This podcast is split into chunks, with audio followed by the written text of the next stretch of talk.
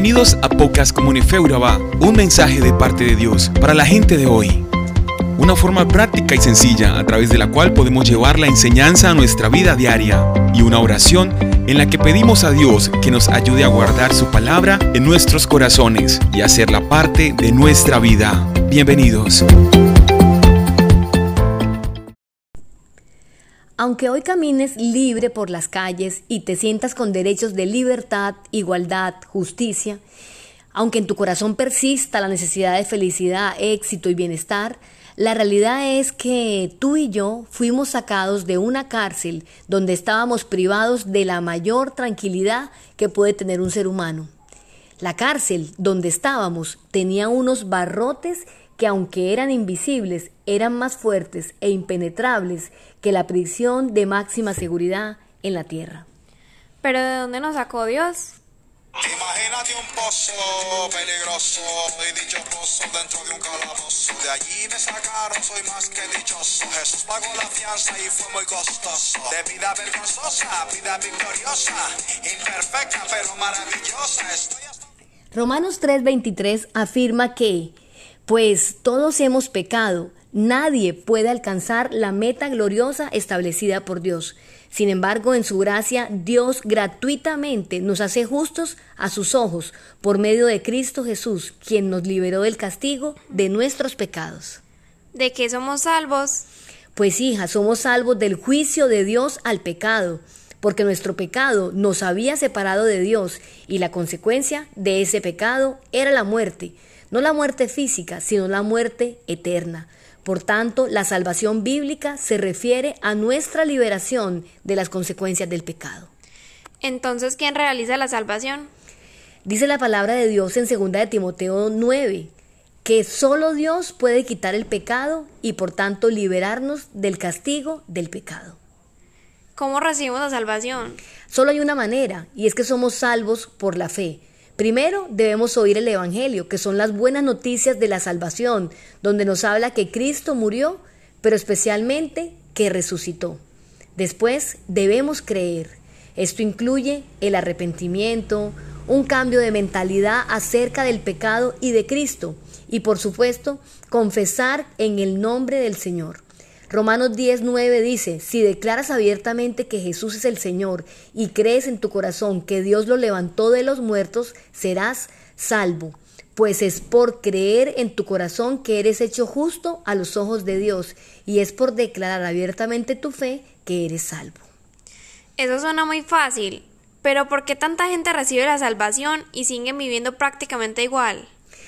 Es que la obra de la cruz es solamente una mitad del Evangelio.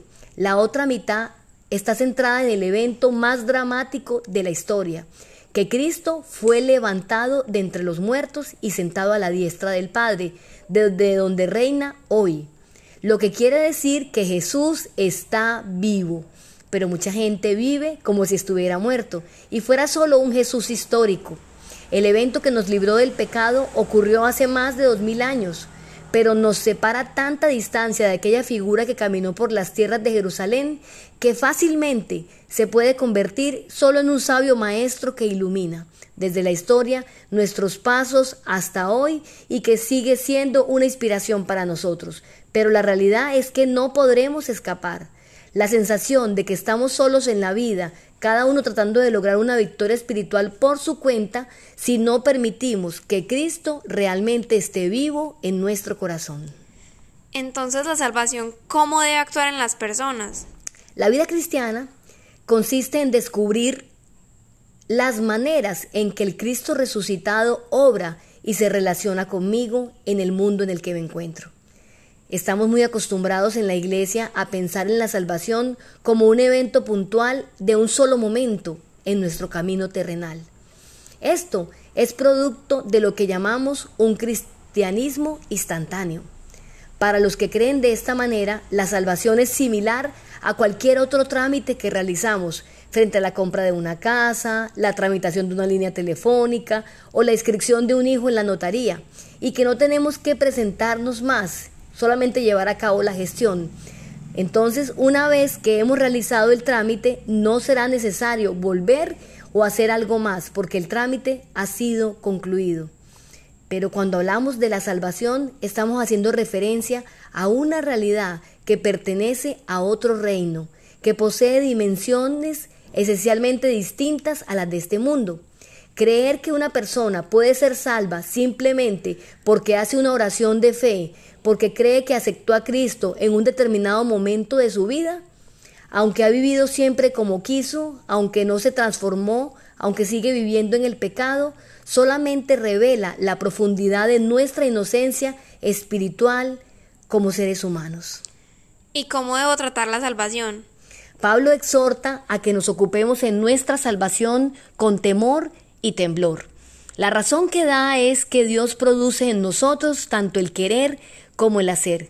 Es decir, el apóstol intenta señalar que la transformación de nuestro ser no es por obra nuestra, sino el producto de una intervención divina en nuestras vidas.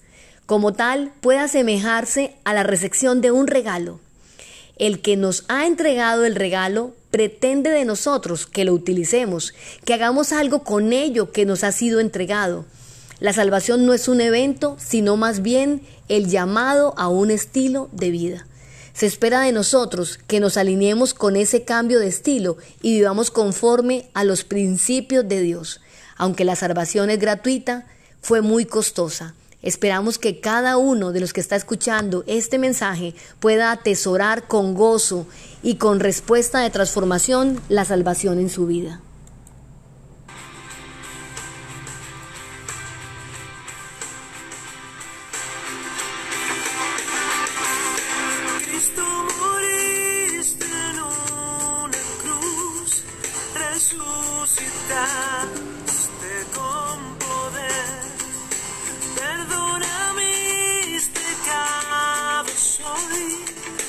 mi Señor y Salvador.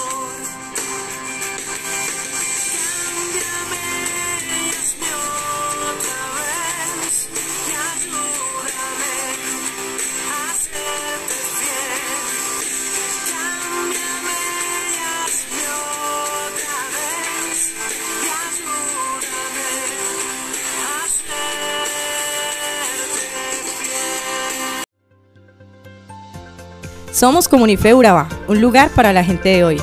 Síguenos en redes sociales como Comunife Urabá y en la web www.comunifeurabá.com. Allí encontrarás todo un contenido digital reservado de parte de Dios para ti. Nuestras reuniones miércoles 7 y 30 pm, toda una experiencia de oración y domingos 9 y 30 am destacamos la importancia de Dios en nuestra vida al compartir en familia. Te esperamos.